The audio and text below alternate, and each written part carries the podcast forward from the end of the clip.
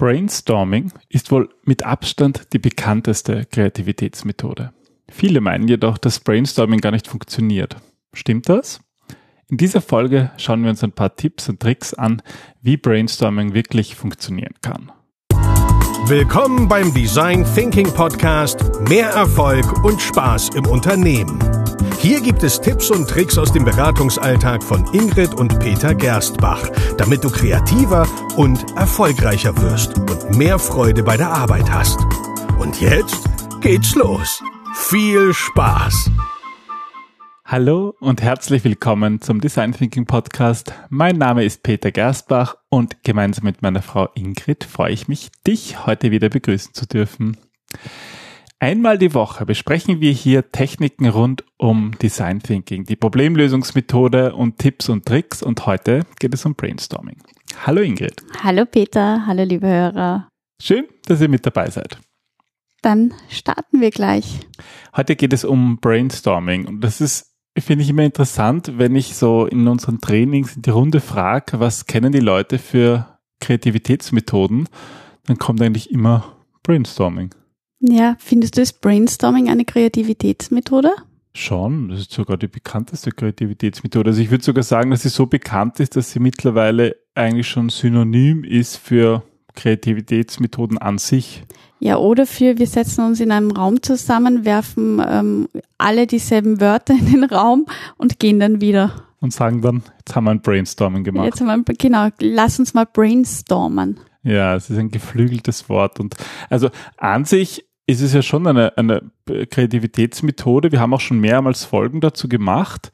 Die wurde erfunden von einem Herrn Osborne oder hat sie zumindest entwickelt und mit, mit im universitären Rahmen ausprobiert und getestet. In den 50er Jahren, ja 1950 schon ewig her und seitdem wurde das aber auch mehrmals kritisiert, dass es eigentlich gar nicht funktioniert oder vielleicht nur mit Abwandlungen funktioniert. Aber Fakt ist, die Leute kennen es und deswegen haben wir gedacht, sie können wieder mal eine Folge darüber machen, weil es ja doch Tipps und Tricks gibt, was man darin besser machen kann und die wollen wir mit euch teilen, liebe Hörer und Hörerinnen. Gut, ähm, ja, dann würde ich mal sagen, ähm, was sind eigentlich so die Fehler, die größten Fehler, die du immer wieder erlebst, wenn es ums Brainstormen geht? Außer dieses, wir machen mal ein Brainstorming und da passiert alles Mögliche, nur kein Brainstorming. Ähm, ja, ich würde sagen, das ist der Hauptgrund, warum es nicht funktioniert. Aber ähm, also meiner Erfahrung nach liegt vor allem einmal an einer mangelnden Vorbereitung.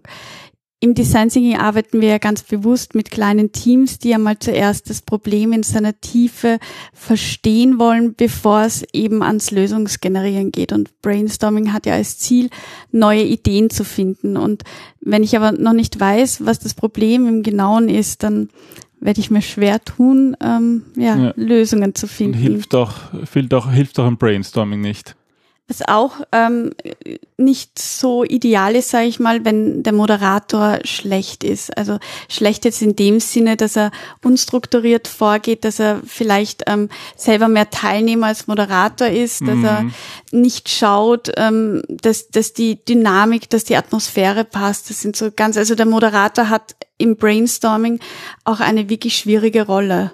Ja, die ist eigentlich nicht zu unterschätzen und ich glaube, deswegen funktioniert es auch oft nicht. Und das funktioniert dann, das führt dann dazu, dass es eine sehr frühe und negative Bewertung gibt, dass die Leute nicht fokussiert sind mm. oder dass vielleicht einzelne Teilnehmer die Diskussionen zu stark dominieren. Ja, oder auch, dass manche nicht sagen, weil sie Angst davor haben, dass sie als, als dumm gekennzeichnet werden quasi oder, oder ihre Idee falsch ist oder sie sich irgendwie ja, entblößen quasi das, was falsch ist an ihnen. Aber aus diesen ähm, vielen Nachteilen oder Schwierigkeiten mit Brainstorming sind ja in den letzten 10, 20, 30, 40 Jahren eine Menge an anderen Kreativitätsmethoden entstanden, die eigentlich äh, ja doch, die es doch geschafft haben, einige von diesen Schwachstellen zu lösen. Darum geht's aber heute nicht, sondern heute schauen wir uns mal wirklich an, was kann man mit Brainstorming tatsächlich auch gut machen und wenn man, welche Tipps äh, gilt es zu, zu befolgen, damit es auch tatsächlich funktioniert.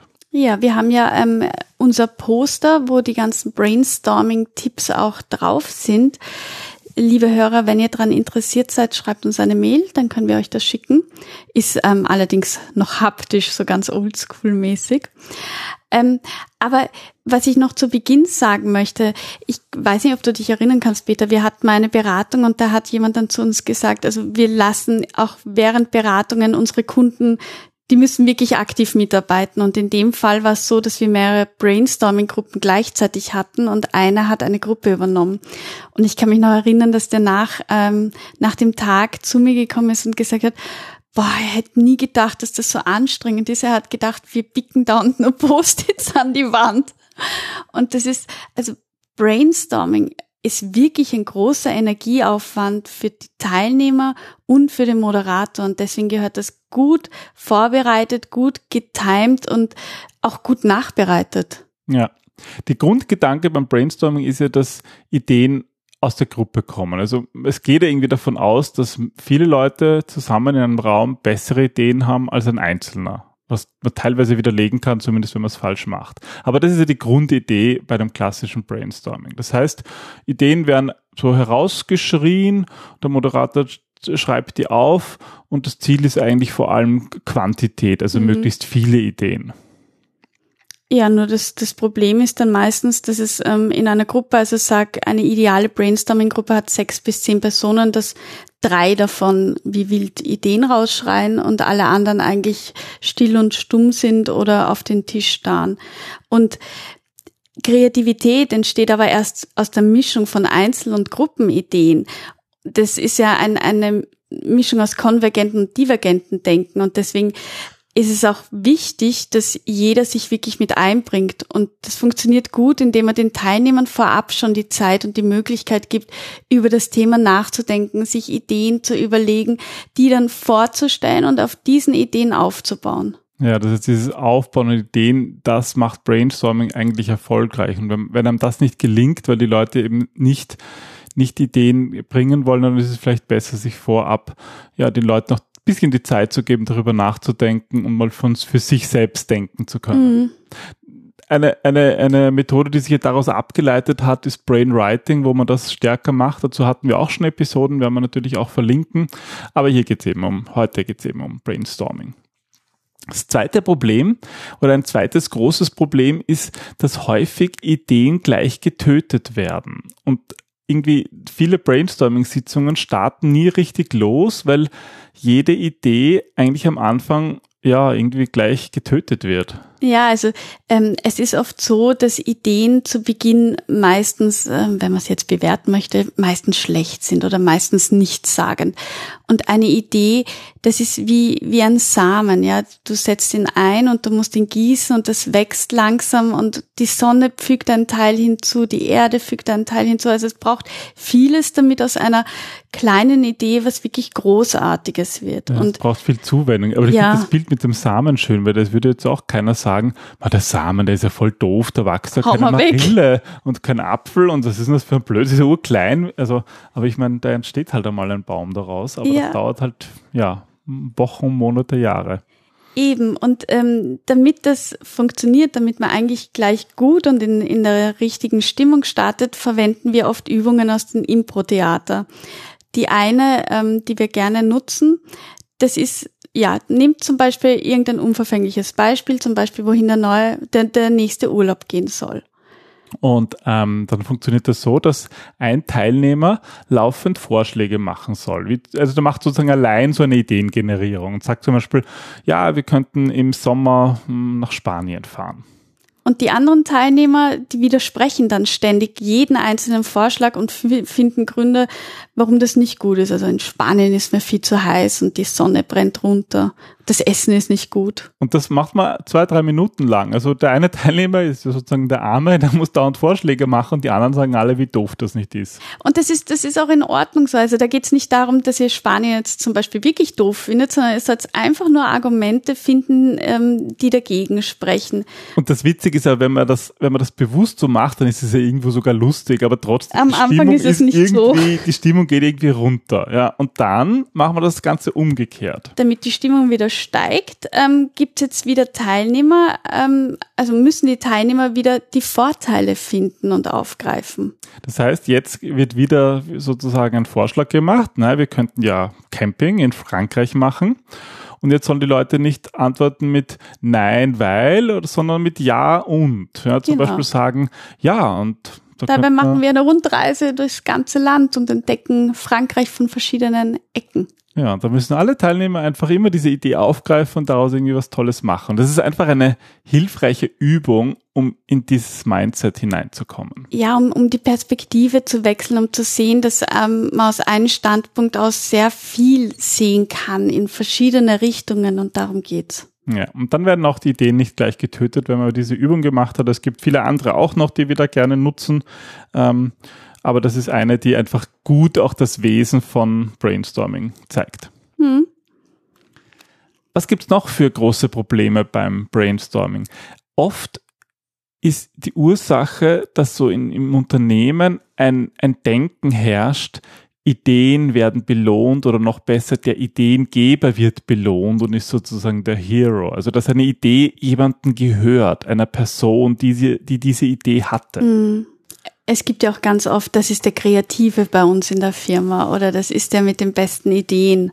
Ja, und es gibt oft tatsächlich auch Fälle, dass irgendwo Ideen sozusagen geklaut werden und, und Lorbeeren für ein, eine Idee oder sagen wir mal mm. für ein mhm. Projekt von, ja. Die im Team eigentlich entstanden ist oder. Ja, das, das kann halt tatsächlich zu Problemen führen. Und im Design Thinking gehen wir davon aus, dass das Team eigentlich die Ideen hat und das Team, ähm, ja, sich da, das Team auch funktionieren muss. Auf jeden Fall geht es eben darum, die Idee und nicht den Ideengeber ähm, zu belohnen, so wie du vorher schon gesagt hast. Und das kann man eigentlich ganz gut machen, indem man wirklich die Idee in den Vordergrund stellt. Also es gibt zwei Methoden. Entweder ihr ladet den total Kreativen überhaupt erst gar nicht ein, weil sonst die Leute eingeschüchtert sind und, und bittet ihn vielleicht, wenn er unbedingt mitmachen will, so anonym seine Idee beizusteuern. Ähm, oder wenn das, warum auch immer, nicht geht, weil er zum Beispiel der Kreative der Chef ist und der will dabei sein, dann könntet ihr das so machen, dass man die Ideen mal wirklich hinunterschreibt und dann anonym einreicht quasi und der Moderator sie vorliest, wenn das wirklich die Gefahr ist. Das ist jetzt nicht im Sinne des Brainstormings, aber das ist, wenn wenn ihr wisst, dass einfach die Gefahr besteht, dass einer ähm, ein Ego-Shooter ist. Ja, und generell, äh, was natürlich immer hilft, ist auch einfach mal zu sagen. Einfach zu sagen, was, ähm, dass, dass es wichtig ist, dass Ideen niemandem gehören und jeder einfach sagen soll, was ihm durch den Sinn geht, dass das der Grund ja, für Brainstorming ist. Hilft nicht immer. Hilft nicht immer, ja. Was gibt es noch für Schwierigkeiten?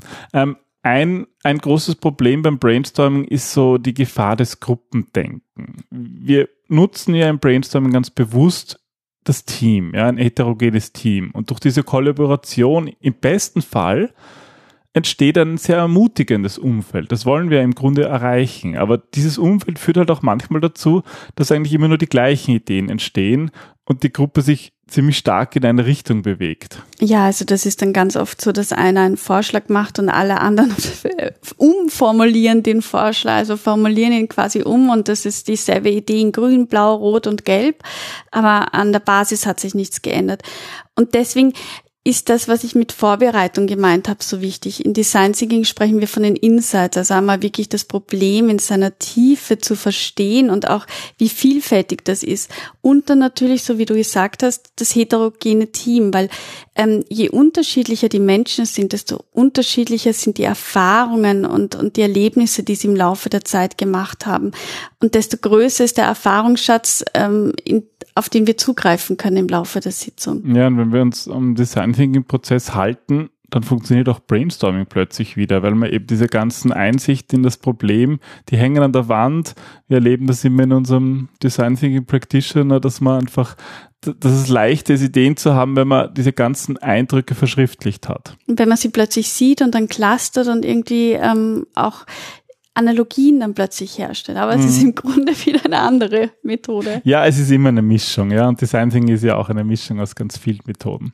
Okay, ähm, lass uns ähm, noch zu einem fünften und letzten großen Problem kommen. Und zwar das Problem, dass am Ende keine Ergebnisse da sind. Also dass eigentlich die vielen, vielen Ideen nicht weitergeführt werden. Wir haben dann einen Stapel von Haftnotizen oder viele Stichworte auf dem Flipchart, aber nichts anderes. Ich finde, das, was das Hauptproblem dabei ist, ist gar nicht, dass, dass man rausgeht mit vielen ähm, Post-its oder Flipcharts oder sonst, sondern dass es entmutigt. Es entmutigt die Menschen beim nächsten Mal wieder ihre Ideen zu teilen, weil sie wissen, die verschwindet eh in der Schublade. Also warum sollte ich mich bemühen, wenn eh nichts damit passiert? Und deswegen ist ähm, Prototyping so ein wichtiger Punkt, nämlich die Idee, die in deinem Kopf ist, die ist in deinem Kopf und das sind aber ganz, ganz viele Schritte, die wir dabei vergessen und die uns erst kommen, wenn wir diesen Prototyp zum Leben erwecken, wenn wir die Idee umsetzen. Und deswegen ähm, wenn ihr eine gute Idee habt, dann testet die gleich, dann zeichnet sie gleich, dann macht einen ersten Prototypen und bekommt so Klarheit darüber, was einfach die nächsten Schritte sind oder auch wie, wie machbar, wie umsetzbar die ganze Idee in der Realität ist. Das heißt, wir brauchen nicht nur eine gute Vorbereitung, sondern wir brauchen eigentlich auch eine Phase nach dem Brainstorming, damit sozusagen das nächste Mal es besser funktioniert. Ja, und deswegen geben wir für euch, äh, geben wir euch noch für den Abschluss eine kleine Liste, wie ihr am besten vorgeht, damit das nächste Brainstorming, das ihr in eurem Workshop, in eurer Firma durchführt, tatsächlich funktioniert. Und zwar das, die, die erste Phase, das ist die Vorbereitung. Die ist extrem wichtig, wie wir eben jetzt schon ausgeführt haben. Als erstes definiere das Ziel, die Herausforderung und überlege, wann die Session ein Erfolg wäre. Und dann ist es wichtig, die richtigen Leute zu suchen und sucht eben Menschen mit unterschiedlichem Hintergrund, die auch diese ganzen Eigenschaften mitbringen, dass das Brainstorming auch zum Erfolg wird. Als drittes recherchierst du am besten die Hintergrundinformation und identifiziere eben vorab die Bedürfnisse und die Motivation der Nutzer, der Kunden, ähm, deiner Zielgruppe. Also kurz gesagt, mach Design Thinking. Genau. So, und jetzt sind wir während der ähm, ähm, Brainstorming-Session. Und was ist da wichtig? Da ist wirklich wichtig, im ersten Schritt ganz bewusst auf Bewertungen äh, zu verzichten und auch auf Sarkasmus. Also da, da geht es nicht darum, lustige Bemerkungen ähm, auf Ideen oder bösartige oder bösartige ähm, zu geben, sondern einfach mal wirklich auf Quantität zu setzen und nicht auf Qualität. Das heißt einfach Ideen generieren, generieren, generieren. Das Ziel ist, auf die Ideen von anderen aufzubauen. Also denken eher so in einem Ja und und nicht in einem Ja aber oder Nein. Das geht nicht, geht weil nicht. ja. Genau. Ja, das ist während dem Brainstorming, aber genauso wichtig ist eben auch das nach dem Brainstorming. Was passiert danach? Danach passiert, dass man am besten die Ideen, jetzt geht es um die Qualität, bewertet. Und zwar ähm, zum Beispiel anhand der, der Kriterien von Innovation wie Machbarkeit, Wünschbarkeit und Wirtschaftlichkeit oder je nachdem, was man sich vorab als ähm, Rahmen gestellt hat. Ja, und der Abschluss bildet dann Prototyping. Und das ist so wichtig, wie wir schon vorhin ausgeführt haben. Also kombiniert eure Ideen, erweitert sie, verfeinert die Ideen und macht daraus Prototypen, um zu testen, ähm, ja, was tatsächlich funktionieren kann und was vielleicht nicht so, nicht, sich nicht so bewährt. Und dann das Wichtigste, habt Spaß vor, während und nach der Session, weil das transportiert die Atmosphäre, das ist wichtig, Spaß ist absolut Basis für gute Ideen. Spaß und Wohlfühlen. Genau, und dann funktioniert auch Brainstorming. Ja, in diesem Sinne viel Spaß beim Ideen generieren. Und wenn ihr ähm, andere Methoden noch kennt, die für euch gut funktioniert haben oder wenn ihr gute Beispiele habt, wann Brainstorming für euch funktioniert hat, freuen wir uns über Zuschriften und Nachrichten und die bauen wir natürlich auch gerne in unserem Podcast ein. Vielen Dank fürs Zuhören. Es macht uns immer Spaß, ähm, uns vorzustellen, wie ihr diesen Podcast hört. Ähm, das gibt uns die Motivation weiterzumachen, ja, weil wir wollen eigentlich, dass, dass ihr mehr Spaß in der Arbeit habt und erfolgreicher werdet. Und wenn das mit Design Thinking möglich ist, dann freut es uns umso mehr. Genau. Danke fürs Zuhören. Wir sind Ingrid Gersbach. Und mein Name ist Peter. Das war der Design Thinking Podcast. Und wir freuen uns bis zum nächsten Mal. Bis bald. Tschüss. Tschüss.